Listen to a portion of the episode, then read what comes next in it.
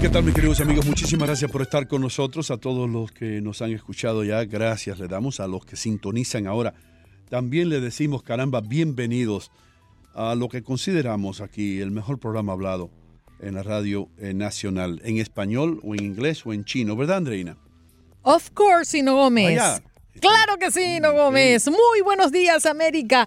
Estamos llegando al ombliguito del programa, en el ombligo de la semana, en el ombligo del pensamiento, en el ombligo de- del, del café. Yeah. Pues el café también llegó a la mitad. ¿eh? Tú me, des- tú me estabas hablando ayer en, en- en indio, en el dialecto, me estabas diciendo, no hay más té, no hay más té. Tú me decías, Namaste. oh, N- Namaste quiere Oh. decir eh, cuando hacemos yoga ahí, ¿no? Cuando nos Oh. estamos. Sí, Oh. el saludo. porque Namaste. yo creía que tú estabas diciendo, no hay más té, no hay más té.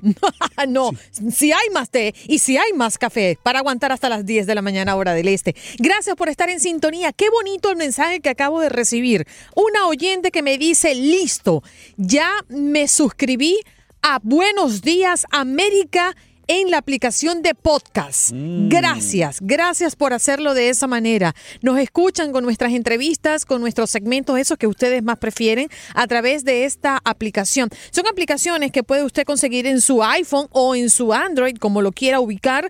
Podcast, hay muchos servicios que lo ofrecen y allí simplemente nos va a buscar como Buenos Días América. Si se suscribe, lo que va a pasar es que cada vez que nosotros posteamos o publicamos un podcast nuevo, le va a llegar una alerta y le va a decir, buenos días, exactamente. Buenos días América tiene un nuevo episodio. Y usted, mire, se conecta rápidamente. Qué maravilla. Lo puede escuchar como si estuviéramos en vivo.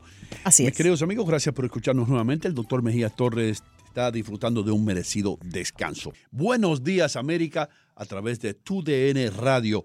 Nuestro primer invitado llega aquí con mucha información.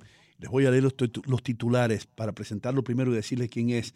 Los titulares dicen que los documentos filtrados, algunos documentos filtrados revelan espionaje desde el régimen de Cuba en el aeropuerto de Miami. Para hablarnos un poco acerca de eso, tenemos a Julio Schilling. Él es politólogo y analista internacional. Señor Schilling, muchas gracias por estar con nosotros. Encantado de estar con ustedes, eh, Andreina en esta mañana. Ok, yo he estado en Miami. Siempre hay rumores de cosas que está haciendo Cuba. Esto, que lo otro, que boom, boom, boom. ¿Qué de cierto tiene esto? ¿Hay alguna información concreta que diga, caramba, sí, Cuba está haciendo un programa de espionaje en el aeropuerto de Miami? Correcto, sí. eh, yo creo que nos quedamos cortos eh, de la información que sabemos. Eh, mira, eh, Cuba comunista ha convertido el espionaje en una, en una industria. O sea, en una industria, en un mecanismo sumamente en- eficiente. En su momento, eh, Cuba era la cuarta potencia de inteligencia en el mundo. Eh, es probable que haya ido un poco hacia atrás tras la caída del, del- del- del comunismo soviético, pero el espionaje eh, eh, para la dictadura castrista es, es fundamental para mantenerse en el poder por, por muchas razones, entre ellas eh, la penetración, la- el obtener información que busca eh, en, los, estratos de poder para influenciar la política estadounidense, eh, no solo información, la desinformación, eh, en adición al, al robo de propiedad intelectual e industrial, tampoco es secreto para nadie la participación, el papel que tiene Cuba con el narcotráfico desde la década del- del- de los 60, pero ahora es mucho más visible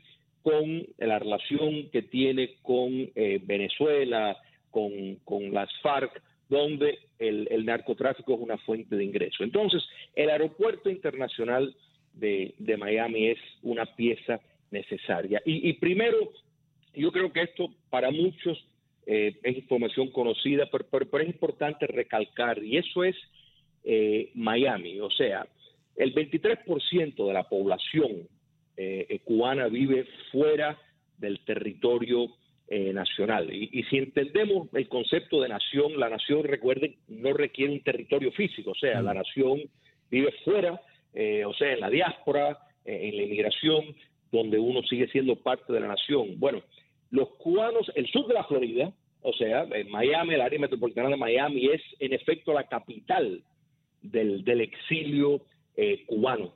Y aquí hay un paralelismo eh, algo parecido a lo que fue, por ejemplo, la Alemania occidental y oriental, en el sentido de que eran eh, una especie de dos estados, una nación y sin embargo dos estados, porque los cubanos que vivimos fuera del territorio nacional, en términos del Producto Interno Bruto, producimos nueve veces lo que se produce en, en la isla. La Universidad Pública del, del sur de la Florida, la Universidad Internacional de la Florida, conocido como FIU, gradúa igual o más estudiantes cubanos que la Universidad de La Habana.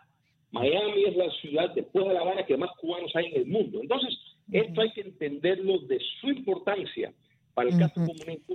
A eso iba, señor Schilling. A eso iba. ¿Por qué hablan de que es una de las mayores filtraciones de los archivos secretos del Ministerio de Interior en toda su historia? ¿Qué, información exacta hay allí y cómo puede usarla Cuba en el futuro? Mira, eh, hay información de claves, claves de seguridad del aeropuerto internacional, eh, itinerario de vuelos, de pasajeros que están eh, volando, y, todo esto, toda esta información es fundamental, volviendo a, entender de que Miami, por ejemplo, es el aeropuerto que eh, mayor carga internacional tiene, mayor tráfico de carga internacional comercial en los Estados Unidos de todos los aeropuertos. Está entre los cinco aeropuertos más con más tráfico eh, en, y más vuelos en los Estados Unidos. Y es un puente directo con América Latina. Quiere decir que a través del aeropuerto eh, eh, Internacional de Miami no solo pasa una gran cantidad de mercancías, sobre todo para América Latina, sino de personas, personas de influencia. Entonces, esta información es fundamental y eso es lo que se ha obtenido, registro, eh, eh, registros de vuelo, claves de nuevo de áreas de seguridad, información sensitiva que es fundamental entender sobre todo a partir del 11 de septiembre el papel que juega el Departamento de Homeland Security, en, determinados aspectos. Eso eh, es lo que este dossier eh, de la inteligencia castrista nos revela que han, ah, han obtenido. Entonces es eh, sumamente alarmante porque el, el, el aeropuerto de Miami es fundamental en importancia en cuanto a la conexión de nuevo que tienen los Estados Unidos con América Latina. Mm. Entonces, por eso es que la, comisión de, del condado eh, de Miami-Dade pues ha pedido y exige una investigación y estoy seguro que el FBI pues eh, desde que todo esto se destapó eh, está haciendo la, la, la, investigación apropiada. Lo que pasa es que estas cosas tienden a ser bastante embarazosas para los Estados Unidos cuando se descubre y se le da ese tipo de información, porque en esto la información es fundamental para una dictadura poderse mantener eh, en, pie. A través de la información eh, se puede chantajear a muchas personas, eh, se sabe su ruta, sus movimientos.